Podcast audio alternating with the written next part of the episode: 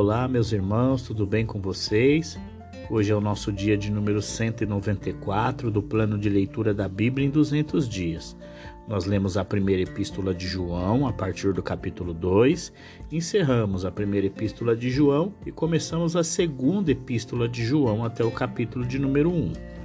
Em 1 João, capítulo 1, o apóstolo João começa falando sobre a autoridade do seu testemunho.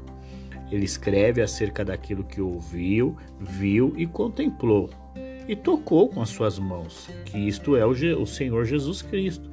Nas primeiras palavras da sua carta, João afirma claramente certos fatos sobre Jesus Cristo que são básicos para o cristianismo. Jesus Cristo é o Deus eterno e ele se tornou um homem real a quem João e seus companheiros apóstolos viram, e ouviram e também tocaram. A alegria de João será completa se ele souber que ele e seus leitores compartilham juntos a vida eterna que lhes é concedida por meio de Jesus Cristo. Esta vida os une uns aos outros, bem como o Pai e o Filho. Deus é luz, o que significa que ele é santo, verdadeiro, puro e glorioso. Como as trevas não podem existir com a luz, as coisas pecaminosas não podem ter parceria com Deus.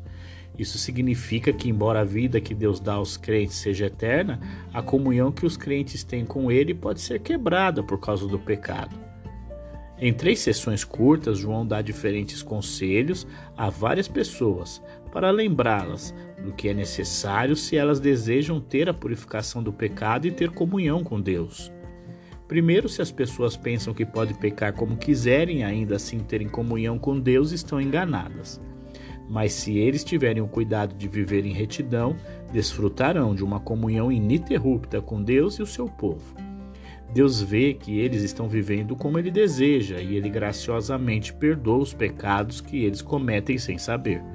Em segundo lugar, se as pessoas esquecem que têm uma natureza pecaminosa e pensam que tudo que fazem é certo, elas se enganam.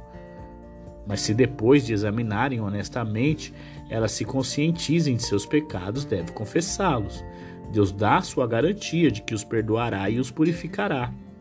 E o terceiro, se as pessoas afirmam que nunca pecam, elas estão realmente dizendo que Deus é mentiroso, porque ele declarou que todas as pessoas são pecadoras. Eles devem permitir que a luz da verdade brilhe em seus corações e mostre que eles realmente são. Em 1 João capítulo de número 2, o apóstolo João inicia ensinando que o amor a Deus e a obediência estão completamente ligados. Não há como dizer que ama a Deus e viver de uma maneira desregrada. João não está dizendo tudo isso para que as pessoas pensem que pecar é um comportamento normal para os cristãos, como se não importassem se eles pecassem. Pelo contrário, ele não quer ele não quer que as pessoas pequem, mas é inevitável que às vezes as pessoas venham a pecar. E ele quer que eles então tenham certeza de que quando isso acontecer, a purificação estará disponível por causa do sangue expiatório de Cristo. Com base em sua morte, Cristo pode pedir ao Pai que perdoe o pecador. Aqueles que conhecem a Deus obedecerão a sua palavra. Esses são os verdadeiros cristãos. Sua obediência resulta em certeza de salvação, maior amor a Deus e vidas que se tornam cada vez mais semelhantes à vida de Cristo. O mandamento de amar uns aos outros é antigo, porque é encontrado no Antigo Testamento e foi citado por Cristo. É novo porque pertence à nova era de luz que começou com Cristo, em contraste com a era de trevas do mundo atual. A obra de Cristo deu ao amor um novo significado. O amor demonstrado por Cristo é o amor que os cristãos devem mostrar aos outros. Se o amor determina o seu comportamento, eles vivem na luz de Deus. Eles veem o que estão fazendo e, portanto, agem corretamente. Se o ódio determina o seu comportamento, eles vivem nas trevas. Eles são espiritualmente cegos e, portanto, erram. Se as pessoas afirmam ser cristãs, mas odeiam os outros, elas apenas enganam a si mesmas. João não quer que ninguém duvide desnecessariamente de sua salvação por causa do que acabou de dizer. Então ele rapidamente os lembra dos motivos de sua segurança. Os novos convertidos podem ainda não ter aprendido muito, mas pelo menos eles sabem que tem um Pai no céu que os perdoa. Os crentes mais velhos têm a certeza que vem através de seus muitos anos de conhecimento de Deus. Os crentes, nos anos enérgicos de suas vidas cristãs, crescem em confiança e força ao verem o poder de Deus em ação para derrotar Satanás. Os crentes não devem se permitir ser afetados pelas atitudes e comportamento dos incrédulos ao seu redor.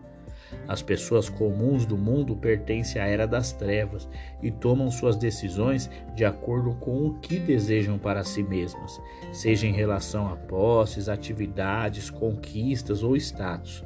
Os cristãos pertencem à nova era de luz, o reino eterno onde os valores de Deus governam e a sua vontade é feita.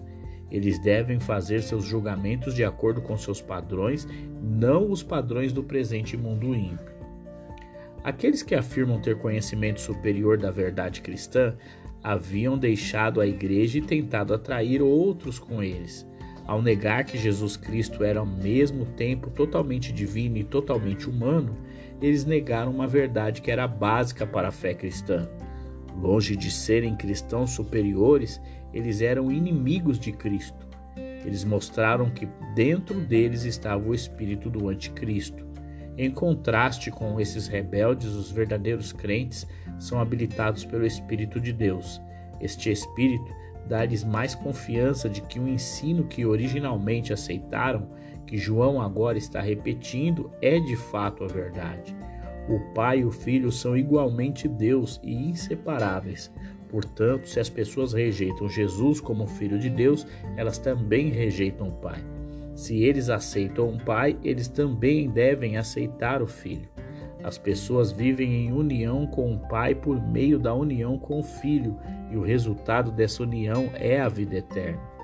À medida que o Espírito que habita em nós confirma a verdade de Cristo para eles, os crentes aprenderão a rejeitar o ensino dos enganadores. Eles sabem o que foram ensinados por seus professores desde o início eles não precisam que novos e falsos professores venham e lhes deem ensinamentos adicionais falsos. À medida que os crentes têm um melhor entendimento do caráter de Deus, eles terão mais confiança nele e um conhecimento mais claro de como seus filhos devem se comportar. Se agirem de acordo com esse conhecimento, não terão motivo para vergonha quando encontrarem Cristo em seu retorno. Em 1 João, capítulo de número 3, o apóstolo João nos ensina que agora em Cristo somos filhos de Deus. Contudo, a comprovação de que somos filhos de Deus se dá por meio da nossa obediência. Quem permanece amando a prática do pecado não é filho de Deus, é filho do diabo, diz João. João, o grande João não consegue encontrar palavras para expressar os seus sentimentos quando considera o grande amor que Deus demonstrou ao fazer de pessoas pecadoras seus filhos. Eles agora pensam e agem de acordo com a natureza de seu Pai celestial, com o resultado de que os incrédulos que pensam e agem de acordo com os padrões do mundo não podem entendê-los. Os filhos de Deus sabem pouco sobre a natureza da vida no mundo vindouro, mas sabem pelo menos que de alguma forma serão como Cristo. Esta é uma boa razão para eles se tornarem o mais parecido com Cristo possível em suas vidas atuais. Eles devem ser puros em pensamento e comportamento, como ele. De acordo com as afirmações ousadas dos falsos mestres, o conhecimento é muito importante, o comportamento não importa. João contradiz isso, apontando que o pecado é a violação da lei de Deus. Portanto, se as pessoas deliberadamente continuam pecando, elas não conhecem a Deus que deu a lei, nem a Cristo que tira o pecado. João não está dizendo que os cristãos não podem pecar, mas que eles não pecam como querem. Podem falhar, e errar, mas não pecam habitualmente. O comportamento das pessoas mostra se pertencem a Cristo ou ao diabo. não podem pertencer a ambos, pois os dois se opõem. Se eles forem cristãos verdadeiros, eles terão um poder divino dentro deles, lutando contra o diabo para que não pequem. Se pecam habitualmente, isso, não, isso mostra que não são cristãos, visto que os cristãos fazem o que é certo e recusam o que é errado. Suas vidas serão caracterizadas pelo amor, mas o mundo não responderá gentilmente à sua bondade, assim como Caim não respondeu gentilmente a de Abel. Quando os pecadores se envergonham da retidão dos outros, o resultado geralmente é que eles os odeiam por isso. O ódio produz assassinato e o assassinato, obviamente, não é uma característica do cristão. Aqueles que têm amor genuíno, em vez de tirar a vida de outras pessoas, preferem sacrificar a sua própria. O autossacrifício, mesmo nas coisas cotidianas da vida, é a principal característica do amor. O amor é provado por ações, não por palavras, como Jesus Cristo mostrou e os cristãos devem seguir seu exemplo. Com padrões tão elevados diante deles, alguns cristãos, cristãos podem se sentir culpados por não terem praticado esse amor. Eles podem até duvidar de sua salvação. João garante que eles não precisam de incertezas. Deus conhece suas boas intenções e vê até aqueles atos de bondade que eles próprios não estão cientes. Eles não devem duvidar, mas ter confiança quando vierem à sua presença. Se forem obedientes aos seus mandamentos, podem ter a certeza de que ele responderá às suas orações. A habitação do Espírito reforça essa certeza e enriquece sua comunhão com Deus. Em 1 João, capítulo de número 4, o apóstolo João nos adverte sobre a necessidade de provar os espíritos para saber qual a procedência deles. Os cristãos devem examinar cuidadosamente o ensino que recebem, porque nem todo ensino é correto, apesar das afirmações dos oradores de que estão falando pelo Espírito de Deus. O ensino errado sobre Cristo pode agradar aqueles que não querem acreditar que o Filho de Deus também é um homem real, mas tal ensino vem do diabo.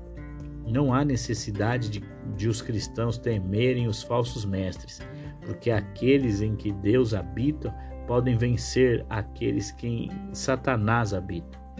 Sempre haverá algumas pessoas que darão ouvidos a falsos mestres porque aqueles com mentes mundanas gostam de ouvir ideias mundanas. O povo de Deus prefere ouvir sua verdade. É da natureza de Deus amar. O amor na natureza humana foi estragado pelo pecado, mas quando as pessoas nascem de novo pela obra de Deus, elas aprendem a amar como Deus ama. O caráter do amor de Deus é visto em seu ato de dar seu filho para morrer por aqueles que se rebelaram contra ele. Eles são dignos de morte, mas Jesus morreu para suportar o julgamento do pecado por eles. Com isso, agora, eles podem ter vida. As pessoas não podem ver Deus, mas podem ver que ele vive dentro dos cristãos quando praticam seu amor. Eles demonstram isso com mais clareza quando amam quem não o merece. Os cristãos aumentaram a confiança em Deus por meio da posse interior do Espírito Santo e do reconhecimento exterior de Jesus Cristo como Filho de Deus e o Salvador dos pecadores. Eles sabem que vivem em Deus e que Deus vive neles. Este novo relacionamento com Deus, que é amor, permite que eles pratiquem o amor para com as outras pessoas, como Jesus Cristo fez. Isso lhes dá mais confiança de que serão salvos eternamente e nunca precisam temer o julgamento de Deus. Em resumo, se as pessoas amam a Deus, elas amarão umas às outras, mas se elas se odiarem, não podem honestamente afirmar que amam a Deus. Em 1 João, capítulo de número 5, o apóstolo João começa tratando mais uma vez sobre a relação entre o amor a Deus e a obediência. Existe uma batalha espiritual sendo travada. Se quisermos vencer, precisamos crer. A única arma capaz de vencer o mundo é a nossa fé.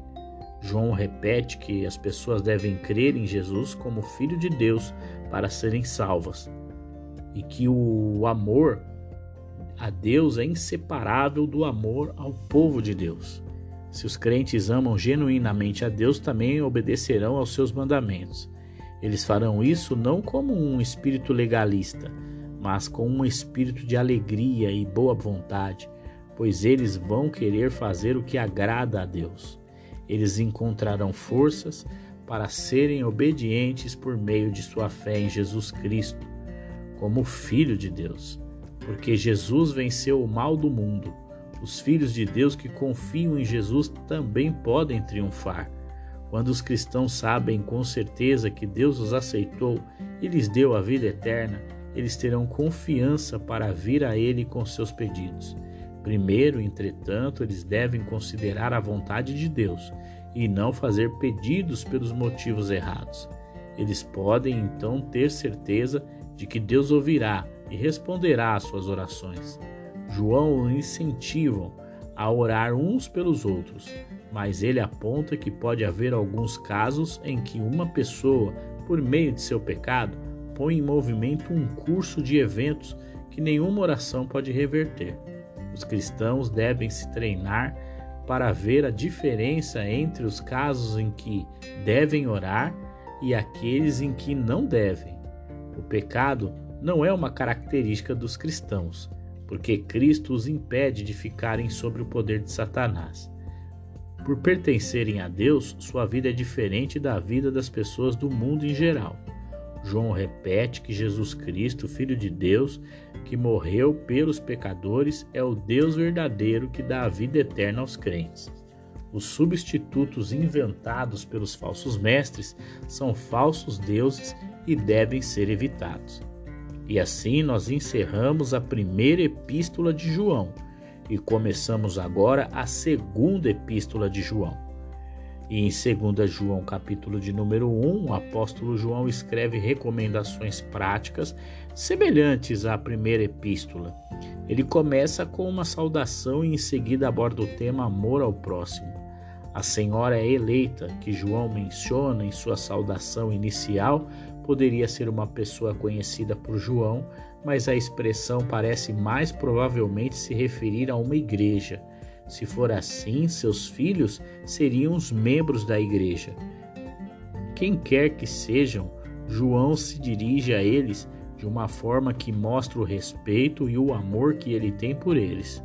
Eles estão unidos a João e aos cristãos em todos os lugares por meio da verdade de Cristo que compartilham e do amor de Cristo, do qual todos também compartilham. A verdade e o amor são inseparáveis do Evangelho, pelo qual foram salvos, e não mudam para se adequar às tendências atuais e filosofias populares.